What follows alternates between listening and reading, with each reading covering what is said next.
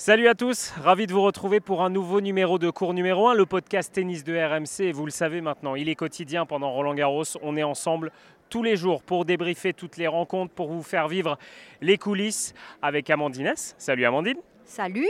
Et avec Eric Salio, bien sûr. Salut Eric. Salut à tous. On est un petit peu.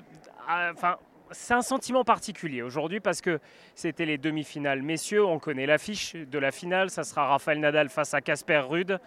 Mais cette journée, elle a été surtout marquée par une image terrifiante. Vous avez dû la voir, vous avez dû forcément en entendre parler. C'est la blessure d'Alexander Zverev. Jusque-là, c'était un match de titan.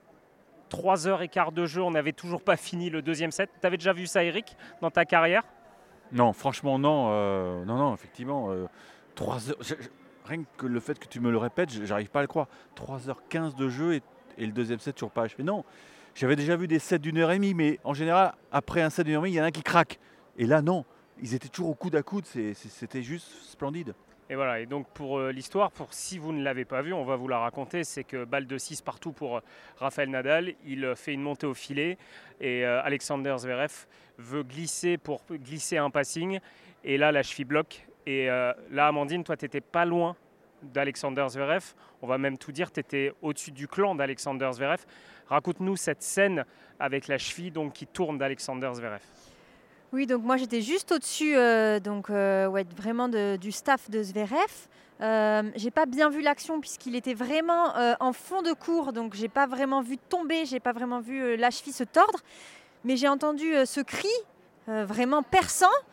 Et là, ça m'a retourné l'estomac. Je me suis dit, oh là là, qu'est-ce qui se passe? Là, je le vois tout de suite euh, au sol. Et là, bah, on comprend tous que c'est, enfin, que c'est fini, quoi, qu'il qui, s'est fait quelque chose de grave. Il est en larmes assez rapidement aussi. Il est en larmes tout de suite. euh, on voit qu'il regarde son clan d'un air de dire bah là c'est foutu. Euh, il est paniqué quand, le- quand on voit le, le- le kiné qui est le kiné a mis à peu près une demi seconde à arriver sur le terrain. Euh, la chaise roulante dans la, pareil dans la foulée qui est arrivée. Euh, on le sentait euh, désespéré. Enfin c'était euh, terrible, une image terrible et même là encore ça me ça me ça m'a retourné. Ouais, hein, pour tout vous dire, hein, même en, tribune de presse de l'autre côté du stade, moi j'ai entendu le cri d'Alexander Zverev et derrière, Eric, il y a eu un, un, un cri dans le stade presque. Enfin, il y a eu, je ne sais pas trop comment le décrire, mais tout le, monde- il y a eu un haut de tout le monde et tout le monde s'est levé. 15 000 personnes, comme tu dis, Amandine, se sont levées. Ça a été la stupeur et on, vraiment, ça, fait, ça brise le cœur de voir cette scène. Bah, Tout le monde était sous choc. Alors il y a eu un, léger suspense puisqu'effectivement il, a- il a été évacué entre guillemets euh, sur une chaise roulante. Ils sont allés dans une petite pièce qui est, qui est juste euh, derrière parce que les vestiaires, il faut descendre les escaliers, donc pas, il n'était pas question de- d'emprunter les escaliers. Et dans cette pièce, bon, bah, je pense que le kiné a fait ce qu'il a pu, il a examiné la, la blessure, mais voilà, 5-6 minutes plus tard, il est, il est revenu en béquille, donc le, pied droit était euh, débarrassé de, cette chaussure, euh, pieds nus, donc, et, là il est venu serrer la main de l'arbitre, donc là ça signifiait donc l'abandon, mais bon, euh, on ne se faisait pas d'illusions, et, il y a eu un beau geste entre Rafa Nadal et, et Sacha Zverev, il y a eu une belle accolade, et, mais il a retenu ses larmes là, mais je pense que Zverev il avait qu'une envie, c'est peut-être de pleurer dans, l'épaule de, de l'Espagnol, mais voilà, c'était prenant, c'est des images qu'on n'aime pas voir, et ça nous rappelle pas mal d'incidents. Euh, Il y a eu une blessure terrible de Michael Stich, l'allemand. Et puis, Amandine, toi, ça te rappelle aussi une, blessure grave? Euh, oui, celle de euh, David Goffin, qui pareil s'était pris le tordu la cheville dans la bâche, où il me semble dans les logos juste devant. Ouais, la bâche, voilà, la bâche du fond de cours. Et là aussi, ça avait été terrible, le pauvre, sa, cheville avait complètement, complètement tordu. Et d'ailleurs, après ça, bah, le pauvre, il a mis énormément de temps à revenir. Ça l'avait vachement handicapé pour la suite. Moi, ça me fait penser, le cri surtout, parce que la blessure n'est pas la même, mais le cri, c'est le cri de Marie Pierce, euh, qui a terminé d'ailleurs sa carrière hein, sur un, un tournoi. Elle, c'était euh, les ligaments croisés, je crois, je crois du genou. À Linz, en Autriche, je crois. Exactement, exactement. Et là, c'est le cri. Outre la blessure, c'est le cri vraiment. Et, et c'est le cri qui a marqué beaucoup de gens aussi ici. Et, et l'arbitre aussi, hein, qui, euh, qui a été retourné par, par ce cri de Alexander Zverev, lui qui est au plus près. Je vous propose d'écouter Rafael Nadal en conférence de presse. Évidemment, toujours très classe l'Espagnol. Il a rendu hommage à son adversaire du jour, l'Allemand, donc blessé, qui a dû abandonner. J'espère que ce n'est pas trop grave, que c'est juste une entorse classique et qu'il n'y a pas de fracture. C'était un match incroyablement difficile. Je sais à quel point il tient à gagner son premier tournoi du Grand Chelem. Même si pour moi c'est un rêve d'atteindre une nouvelle finale à Roland Garros, je ne souhaitais pas y aller de cette manière. Si vous êtes humain, vous devez vous sentir désolé pour lui. Eric, avant cela, il y avait un combat de titan, on l'a dit, trois heures de jeu avant même la fin du deuxième set. Euh, qu'est-ce qui s'est passé, Eric? C'est euh, les conditions de jeu que tu retiens C'est le niveau de jeu qui était, on va le dire, pas le meilleur des deux hommes. Euh, qu'est-ce que tu retiens, toi, de ces deux sets? Oui, alors il, faut, il faut revenir sur les conditions de jeu, puisqu'un un orage s'est abattu sur, sur Paris vers 14h. Donc très vite, la décision a été prise de, bah, jouer sous le toit parce qu'il y, a des, impératifs TV. Il faut vraiment euh, l'entrée sur le cours à 14h52.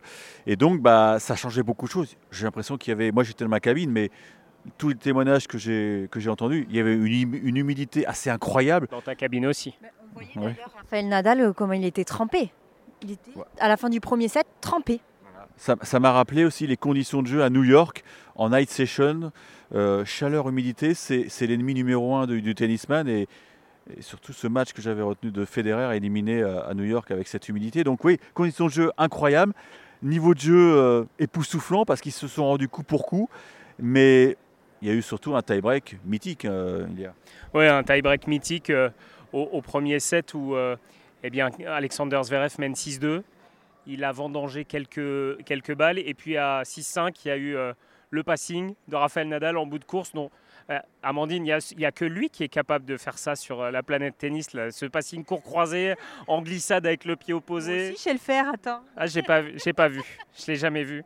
Je l'ai jamais vu chez toi, Amandine. Mais je te crois, hein. Promis, je te crois. non, mais voilà, c'est la patte Rafael Nadal. Il, il joue pas très bien. et puis dans les moments importants. Exactement, c'est ce que j'allais te dire, c'est que il n'a pas produit son meilleur tennis aujourd'hui, clairement. Il n'était pas vraiment dedans. On sentait que physiquement, il avait du mal.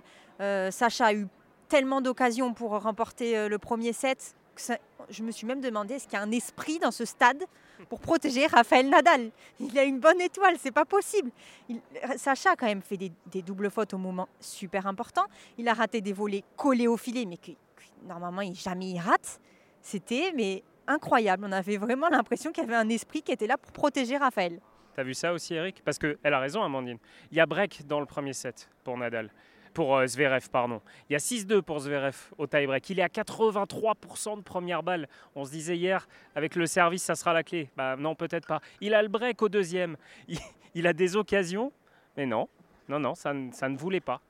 je pense qu'Amandine a, a, tout dit en face, tu peux pas occulter que tu as le meilleur joueur, euh, le meilleur tarien de la planète. Donc, euh, je, vais, prendre une image, alors je sais pas si elle est bonne, mais contre ce genre de joueur, contre Nadal, euh, disons-le tout net, il faut vraiment le coup parfait. Et, j'ai l'impression que c'est comme un peu dans, des tirs au but, quand vous savez qu'en face vous avez le meilleur gardien du monde, vous êtes obligé de trouver la lucarne.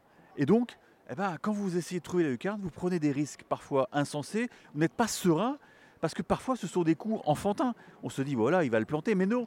Et puis en face, il y a un mec qui anticipe tellement qu'il sait qu'il va la mettre là. Donc, à partir du moment où le, coup n'est pas gagnant, vous exposez à un, passing de, mutant, comme on a vu plusieurs. Et, celui qui amène le 6 points partout, il est juste splendide, parce qu'en plus, il était sous notre nez. Donc, on, l'a vu partir, le, coup droit à l'assaut, là. On se dit, mon pauvre, là, t'es foutu, euh, Sacha, tu, tu l'auras pas.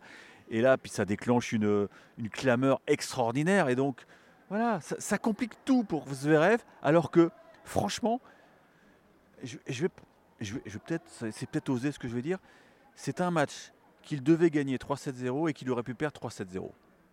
Non, mais je suis d'accord avec toi, Eric, parce qu'il y a aussi un passing sur la balle de 7 de Rafael Nadal. Et le deuxième set, il a aussi des occasions. Amandine, j'aimerais juste revenir avec toi sur les conditions de jeu dont parlait euh, euh, Eric tout à l'heure. Toi, tu as déjà joué à l'US Open, tu sais ce que c'est. C'est quoi la difficulté? C'est de s'hydrater? C'est euh, quoi la difficulté? C'est les balles qui deviennent lourdes? Alors déjà, bah, pour tenir la raquette, quand tu les mains trempées et que tu as les mains qui glissent, bah, on l'a bien vu, hein, Sacha Zverev, il a lâché sa raquette à un moment donné sur un coup droit facile, la raquette est partie en arrière, mais ça prouve qu'il avait les mains trempées. Euh, après, l'hydratation est primordiale, ça c'est certain, parce que sinon c'est risque de crampe. Euh, Rafael Nadal a montré aussi le signe au bout d'un moment des balles, comme quoi les balles étaient hyper gonflées. Ah, c'était ça. On se demandait avec Eric ce qu'il montrait, Raphaël Nadal. Bah voilà, merci Amandine, on a la réponse. Voilà, tu vois, si c'est un truc, tu me demandes. Promis, vas-y, continue. Non, et, voilà, donc hydratation, euh, la, transpiration, bah, bien sûr, c'est très embêtant Je te coupe, Amandine, il avait du talc, euh, Raphaël Nadal, sur son banc. Et à Ou chaque. de la sueur. Ou de la sueur, peut-être, ouais, mais il y allait à chaque fois pour, euh, voilà, pour justement ne pas perdre la raquette. Et même, il frappait un coup, par- parfois il ratait un retour, tac, il allait tout de suite s'essuyer les mains. Enfin, du coup, il, il prenait beaucoup de temps. J'avoue, aujourd'hui, il a pris beaucoup de temps entre les points pour aller s'essuyer. Ça a agacé euh, Eric. hein. Ça, ça a agacé Eric. Terminons sur euh, ce match. Euh, Raphaël Nadal donc qui se qualifie sur une sur euh, abandon de Alexander Zverev. Eric, tu voulais rajouter quelque Oui, chose? j'ai- deux, trois petites observations parce que moi, ça. Je suis, je suis perfectionniste, mais j'aime bien quand tout se passe bien. Mais je trouve que le jeu évolue. Le jeu évolue. On a maintenant des sets d'une heure vingt, d'une heure et demie. hein, on est d'accord, hein, c'est arrivé souvent. Pourquoi on ne nettoie pas le cours On ne passe pas le filet au bout de sept jeux Parce que, alors ok, c'est sûrement pas de chance. hein, il se blesse dans une partie du cours. euh, qui est quelque part labourée, euh, Amandine, parce que les glissades, les glissades, voilà, ça fait des petits amas de terre. Et moi, je me demande si on avait passé le filet euh, après trois quarts d'heure de jeu, après sept jeux par exemple, bah, le cours est nickel. Est-ce qu'on aurait pu éviter cet accident? Et deuxième chose qui m'agace aussi, mais là, on dépend du règlement de, la fédération française ou du, règlement de Grand Chelem. On a démarré avec le toit, donc voilà, la règle dit on démarre avec le toit, on finit avec le toit. Moi, ça m'agace parce qu'il y a eu cet orage, mais quoi, une demi-heure, trois quarts d'heure après, c'était grand bleu, il y a. Et là, on pouvait pas le, découvrir le toit parce qu'on est en, outdoor, c'est un tournoi du Grand Chelem, c'est les tournois les plus importants du monde. Et voilà, il y en a qui jouent en condition indoor et les autres en condition outdoor. Ça m'agace, voilà. Mais bon, c'est un coup de gueule euh, dans le vent, je sais, mais voilà, je voulais le dire. Merci Eric. C'est jamais dans le vent les coups de gueule avec toi. Et puis c'est c'est aussi euh, très intéressant. Raphaël Nadal donc en conf... Ah, attendez, c'est- il n'a pas fini Eric. Je redonne le, métro, le, mi- le micro à Eric. Le matin de cette demi-finale, on a eu une compétition euh, en fauteuil. C'est génial cette exposition. Est-ce qu'on euh, est-ce qu'on aurait assisté à ça sur le gazon de Wimbledon? On va me dire c'est pas pareil. Mais est-ce qu'il fallait effectivement organiser un match de, fauteuil? Ah, Il y avait Stéphane Houdet, euh, c'est génial. Avant une demi-finale, est-ce que le cours a été préparé de la même manière? Je pose la question et je vais enquêter. Voilà, Eric. Donc il y avait trois polémiques. Tu as donné les trois polémiques euh, après cette euh, demi-finale de Raphaël Nadal. Raphaël Nadal, il était en conférence de presse. La question n'a pas échappé aux journalistes euh, présents, ni les Espagnols, ni les Anglais, ni nous, évidemment, sur son physique. Il a dit que son physique tenait et que c'était vraiment les conditions de jeu qui l'ont vraiment épuisé aujourd'hui. Et puis, il a eu euh, cette phrase, là, c'était avec nos confrères espagnols, où il parlait de son pied, son fameux pied. Vous savez, il a une malformation, une maladie au pied, et c'est pour ça que ça lui fait tant mal. Euh, on lui a posé la question est-ce qu'il préférait euh, gagner Roland Garros ou avoir un nouveau pied? Écoutez la réponse de l'Espagnol. Prefiero perder la final, sin ninguna duda. Je préfère perdre la finale, sans aucune hésitation. Avoir un nouveau pied me permettrait d'être plus heureux dans ma vie quotidienne. Gagner, c'est super, ça te procure de l'adrénaline sur le moment, mais ma vie est beaucoup plus importante que n'importe quel titre. Après la carrière que j'ai eue, évidemment, j'ai encore toute la vie devant moi. À l'avenir, j'aimerais pouvoir jouer avec mes amis à Madère. Mon bonheur est largement prioritaire à n'importe quel titre. Ne plus sentir cette douleur, ça me changerait la vie. Te cambia la vida. C'est pas étonnant, Amandine, la réponse de Raphaël Nadal, tant il souffre depuis des années de son pied. Oui, euh, je pense que men- mentalement, maintenant, ça devient très difficile à gérer. Euh, comme je te l'ai dit, ça se voyait aujourd'hui sur le terrain, quand même, qu'il était un petit peu diminué par moments sur quelques courses. Il y a notamment quelque chose qui m'a marqué, c'est qu'il décalait beaucoup moins avec son coup droit. Il prenait beaucoup plus de balles avec son revers, alors qu'habituellement, on le connaît, il va jusque dans le couloir pour décaler en coup droit. Et là, il le fait beaucoup moins que d'habitude. Est-ce que c'est à cause de son pied? Je ne sais pas, mais je, le pense. Oui, il disait aussi que son coup droit marchait moins bien à cause des conditions, mais évidemment, il ne va pas forcément dire que c'est à cause de son pied. Euh, même s'il donne plus d'infos hein, ces derniers temps, Rafael Nadal, sur son pied qu'il le faisait il y a des années. On le rappelle qu'il en souffre depuis 2005. hein. 2005, il a cette douleur au pied. Euh, Eric, est-ce que tu te souviens en 2002, quand un certain Pete Sampras gagnait son 14e Grand Chelem? Tu te souviens de ça À l'US À l'US Open. Oui, oui, je me souviens. À ce moment-là, on disait quoi du record de Pete Sampras Bon, qui serait jamais battu 20 ans après, un joueur va peut-être gagner 14 fois le même tournoi du Grand Chelem. Qu'est-ce que tu réponds à ça? Non, mais c'est vrai que c'est insensé, c'est insensé. euh. On, vit, euh, oui, on vit un moment d'histoire parce que là, il va disputer sa 14e finale. Il n'a jamais perdu une finale ici, donc euh, évidemment, le, le titre lui semble promis. Maintenant, il va avoir un garçon en face qui est, qui est très athlétique, on va en parler. Il faudrait pas croire que qu'on peut déjà lui lui donner la coupe. Bah, je pense que dans sa tête, Amandine l'a dit, ça devient de plus en plus dur mentalement de, subir des, infiltrations, parce qu'on on, essaie de le dire. Il se fait infiltrer comme, comme avant, comme chez le dentiste, quoi, pour, pour endormir le, pied. Donc, euh, et ça, c'est. Alors, est-ce que c'est tous les jours avec son bras en fin de carrière. Voilà, donc euh, le parallèle est, est très bien vu. c'est comme chez le dentiste. Est-ce que c'est tous les jours? Je ne pense pas, parce que bah, faut la, faut la, faut, ouais, l'aiguille. Euh, en tout cas, il n'a pas peur de ça c'est sûr. Mais non, mais moi je pourrais pas. Je pense que pour les practices, il s'en passe. Mais il a son médecin qui est à ses côtés. Oui, il, a, il est infiltré. Alors, euh, ce ne sont pas des corticoïdes, on précise, parce que sinon c'est interdit. Mais euh, il, est obligé de passer par ça. Sinon, sinon, il ne peut pas jouer, tout simplement. Et en finale, ce sera donc face à Casper Rude, le Norvégien. Amandine, il a battu Marin Cilic en 4-7. Il a perdu le premier set. Il a gagné facilement les trois suivants. Il n'a pas été impressionné finalement par euh, l'enjeu, par la possibilité de jouer une finale ici à Roland Garros contre un adversaire à sa portée. Il t'a impressionné, Casper Rude euh, déjà, Tilic a encore commencé sur les chapeaux de roue. Premier set, je me suis dit, waouh, mais il va, il va gagner en 3-7. Si c'est ça, c'est impressionnant. Euh, son niveau de jeu était euh, aussi impressionnant que les, matchs précédents. Et puis petit à petit, on voyait qu'il voilà, il baissait un petit peu en régime. Et Casper Ruud, lui, il a gardé un niveau de jeu constant tout au long du match. Et puis, et puis voilà, il a pris le dessus par rapport à son adversaire. Moi, j'aime bien son style de jeu parce que il peut jouer loin de sa ligne, mais il peut aussi venir raccrocher à sa ligne dès qu'il le faut. Ah, ça va être un bon match. Après, euh, Rafa n'aura jamais été, je pense, autant favori sur une finale ici à Roland-Garros. Mais je pense qu'il faut quand même se méfier du, jeune joueur. Et ça fait plaisir de voir une jeune génération qui est en train d'arriver quand même. Exactement, il est né en 1998, Casper Rude. Eric, on a cherché tout à l'heure, ils ne se sont jamais joués les deux hommes. Ça, c'est la première fois que ça va arriver à Rafael Nadal de découvrir son adversaire en finale de Grand Chelem. Mais ils se connaissent quand même un petit peu. Oui, ils se connaissent parce que c'est très simple. Euh, Casper Ruud, il a une idole, c'est Rafa Nadal. Et donc, il, a passé un peu de temps dans l'académie de Rafa Nadal à, Manacor. Et je pense donc qu'il a croisé Rafa. Ils ont même dû échanger des, c'est sûr, des séances d'entraînement. Mais c'est vrai qu'ils ne se sont jamais testés en compète officielle. Et ça, à Roland, c'est unique. Hein. On n'a pas tout vérifié. Mais même en Grand Chelem, c'est rarissime que, que ce soit une première confrontation. Donc, je pense que pour Rafa, c'est pas si confortable que ça. Et puis bon, j'ajoute, mais ça on le sait tous, c'est prouvé par, euh, par les, les, ingénieurs de chez Okai. Casper Ruud a une vitesse de rotation de la balle qui est juste extraordinaire. Et d'ailleurs, on l'a vu. En coup droit. Oui, en coup droit, en revers, c'est peut-être moins évident.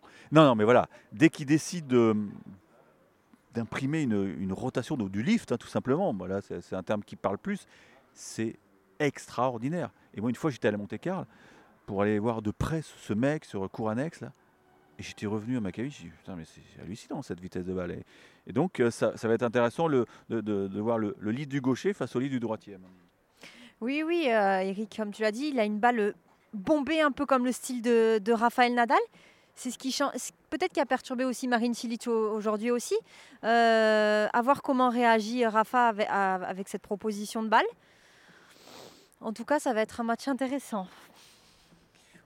Après, je mets un petit bémol, c'est si, bon, on verra les conditions de jeu, évidemment, si la balle gicle aussi, autant pour Casper Ruud que pour Rafael Nadal. Mais la grosse faiblesse de Casper Ruud, ça reste son revers. Et le coup droit de, de Rafael Nadal sur le revers de Casper Ruud, ça peut faire aussi des dégâts. Et puis, il faudra voir aussi comment Casper Ruud gère l'événement. C'est une finale de Grand Chelem, c'est sur le cours Philippe Chatrier. Raphaël Nadal, il en a un petit peu d'expérience ici sur ce cours Philippe Chatrier. On le rappelle, il, va tenter de euh, gagner 14, une quatorzième fois ici, alors que Casper Ruud jouait sa première demi-finale en Grand Chelem. On en parlera encore euh, d'ici demain dans, cours numéro 1 avant euh, cette finale. Demain, il y a aussi la finale dame. On vous en a parlé, Iga Swiatek face à, Coco Gauff. on, vous a fait déjà une présentation de, cette finale avec la grande favorite Iga Swiatek, mais on voulait forcément terminer ce cours numéro 1 par la bonne nouvelle du jour aussi côté français. C'est la qualification en finale de Gabriel Debru dans le tournoi junior simple garçon. Euh, Amandine, il te plaît ce joueur? Alors, il a 16 ans, il fait 2 mètres presque. Ah bah écoute, euh, encore un Français en finale en junior? C'est, on peut que être content. Ça veut dire, comme je l'ai dit hier, que la nouvelle génération arrive et qu'il faut juste être patient. Eric, il a coup droit et un service phénoménal. Il a un revers où il traverse très bien la balle. Euh, il est intéressant ce, garçon et on le dit, il est surclassé, il a que 16 ans alors qu'en junior ça joue jusqu'à 18. Ouais, mais déjà, bah, c'est sa troisième semaine à Roland, puisqu'il avait fait les qualifs, il avait passé un tour. Donc ça, déjà, c'est remarquable à, 16 ans. Euh, effectivement, par rapport au vainqueur de, 2021, Luca Van c'est pas du tout le même gabarit. Luca Van c'est un petit gabarit. Lui, il était à 1,94 et il est encore en, croissance et il veut pas monter au-delà des 2 mètres. C'est ce que nous avait dit en qualif. Il a, ouais, c'était presque son inquiétude majeure, alors qu'il a que 16 ans. Mais c'est un garçon qui a, euh, la Fédé croit beaucoup, euh, investi beaucoup sur lui, puisque c'est Boris Valéjo qui a, été détaché récemment euh, avec ce, jeune Grenoblois. On essaiera de, rencontrer Boris demain après la finale. On vous racontera tout ça, on vous présentera Boris et Gabriel. parce que Boris, on l'a reçu déjà sur cours numéro 1, c'est un garçon qui, bah, qui a une expérience extraordinaire, qui a d'ailleurs coaché Stilic à ses débuts. Donc oui, il va jouer un Belge. Il va jouer un Belge qui a 16 ans aussi. Donc je pense que ça peut donner une belle ambiance. Et d'ailleurs, je crois que c'est pour ça que les ordinateurs ont on programmé ce match sur le cours Simone Mathieu parce qu'il est très possible qu'on ait une marée euh, jaune, et, jaune et noir euh, et rouge qui, débarque à Paris. Ça nous va nous rappeler la, bah, Justine Hénin et aussi euh, et De Wulf. Philippe de Wulf, oh quand, ah oui, son épopée, Stéphane, il sortait des qualifs, il était arrivé en demi et il était toujours programmé sur le 7 et les Belges arrivaient dès 10h du matin et ils plantaient la tente. Ça doit être en 1996, ça, à peu près, pour Philippe de Wulf À peu près, je crois, Eric. Non, 97, c'est pas avec Quarten, Emily Jenny. Bref, on va pas refaire. trop jeune, hein, hein, on va pas refaire l'histoire de Roland Garros. On vérifiera, on vous dira qui avait raison. En tout cas, oui, Amandine. Mais oublies la nouvelle de la journée. J'ai oublié la nouvelle de la journée? Ah oui, c'est vrai. Ah, et l'autre bonne nouvelle pour. Mais oui, ah, je suis désolé. Christina, Caroline, je m'excuse platement. Euh, les Françaises, Christina Mladenovic, Caroline Garcia, sont en finale du double. Elles ont battu Kirchnok et Ostapenko et elles vont affronter Coco Gauff et Jessica Pegula. Ça continue, Amandine? Ça continue, elles vont aller au bout, je crois en elles. Mais Là, vous voyez pas, mais Amandine a un regard déterminé. J'ai l'impression que je vais aller jouer avec elle. Quoi. Euh, et on va noter quand même que Coco Gauff aura un week-end très occupé. Oui, c'est vrai. Elle pourrait faire, on l'espère pas du coup pour les Françaises, mais on lui souhaite en simple, comme Barbara Krejcikova l'an dernier, hein, qui avait gagné le simple et le double. Coco Gauff est aussi en finale euh, du simple et du double. Désolé, j'avais oublié Christina et Caroline Garcia. Dimanche matin, la finale des, girls. 11h30 ou midi. Voilà, c'est pour ça je voulais, c'est pour ça je voulais en parler demain, Amandine. C'est pour ça. Oui. Voilà, merci beaucoup Eric Salio, merci beaucoup Amandines d'être euh, à mes côtés pour ce cours numéro 1. Voilà, on a encore passé une journée avec des émotions incroyables dans ce Roland Garros 2022. Passez une excellente journée ou soirée. N'oubliez pas, cours numéro 1, c'est sur toutes les plateformes, Spotify, Deezer, abonnez-vous sur RMC, RMC Sport, vous trouverez tous les anciens numéros. Et il faut qu'on soit sous le podium du classement, parce que là on est, on est sixième, il faut qu'on soit troisième. Merci. voilà, le message est passé. Merci Eric. Passez une excellente soirée sur RMC. Ciao.